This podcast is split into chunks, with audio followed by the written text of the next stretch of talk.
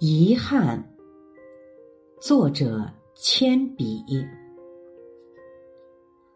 桑岛节郎是日本知名的学者、作家。此人还有一个身份，他是一名侵华老兵。桑岛归国后，写了一本叫《华北战记》的回忆录，里面有一个关于一名普通八路军干部的故事。读之让人落泪。一九四三年的一天，桑岛接到上级发出的扫荡命令。由于韩复榘的不战而逃，山东省早在抗战之初就已经全部沦陷。然而，英勇顽强的山东人民并没有屈服于日军的刺刀。中国共产党领导的山东抗日根据地正如火如荼的发展壮大，比如著名的铁道游击队就活跃在鲁南一带。也正因此，驻守山东的日军对八路军恨之入骨，经常不分昼夜的扫荡，欲除之而后快。这一次，日军的目标是位于招远县北部一个叫做石栅的村庄。虽然日军的出现非常突然，但是机警的八路军早已经转移，村子里剩下的都是普通老百姓。带队的中队长恨得咬牙切齿，不甘心的怒吼道：“肯定还有躲藏起来的！”进村，给我彻底的搜！在日军疯狂的搜捕下，一名年轻的八路军地方干部不幸被抓到。按照桑岛的描述，这是一个十分英俊、干练且有气质的年轻人。他看起来二十四五岁，个子不高，但目光有神。他留着偏分的头发，皮肤白皙，身上穿着一身新便服。抓到八路军的干部，让日本人很是兴奋。他们休息了一晚，第二天吃完早饭，日军就出发前往位于招远县北部、招远与龙口之间的要冲槐树庄。据悉。那里也有八路军活动过的痕迹。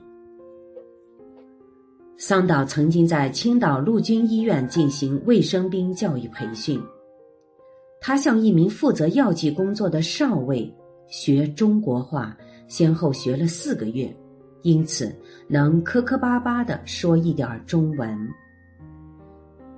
对这个被抓的八路军干部桑岛有些兴趣，他尝试着对俘虏说：“你今年多大年纪？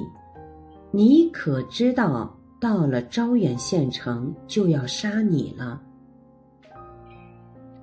然而，这个年轻人并没有理会他，仿佛没听到桑岛的问话一样，他只是默默的走着，丝毫。没有慌乱，更没有求饶的神情。这里是他的家，踩在家乡的大地上，他看起来是那么沉稳，那么淡然。就这样，默默的走了两个小时，忽然，这个年轻人停下脚步，转向桑岛，并且站定。桑岛不由得一阵紧张，握紧了手中的枪。他怀疑这个年轻人要殊死一搏，或者做些其他不理智的事情。年轻人的眼中闪过一丝嘲弄的神情，随即他的目光变得坚定且明亮。他开口了：“这场战争。”最后的胜利一定属于中国。看不到祖国的胜利就要死了，真遗憾呐！他镇定的说完这句话，猛然间高呼一声：“中国共产党万岁！”便冲了出去，纵身跳进路边的一口水井，自杀了。这一切都发生在一瞬间。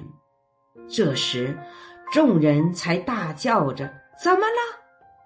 日军赶到井边来看。第二小队第一分队队长小泉右司武长说：“要死就成全他吧。”一边说，一边举起步枪，朝井中连开了五枪。这件事情让桑岛记了一辈子。到了晚年，他仍然无法忘怀那个年轻人。忘不了那一句：“看不到祖国的胜利就要死了，真遗憾呐。”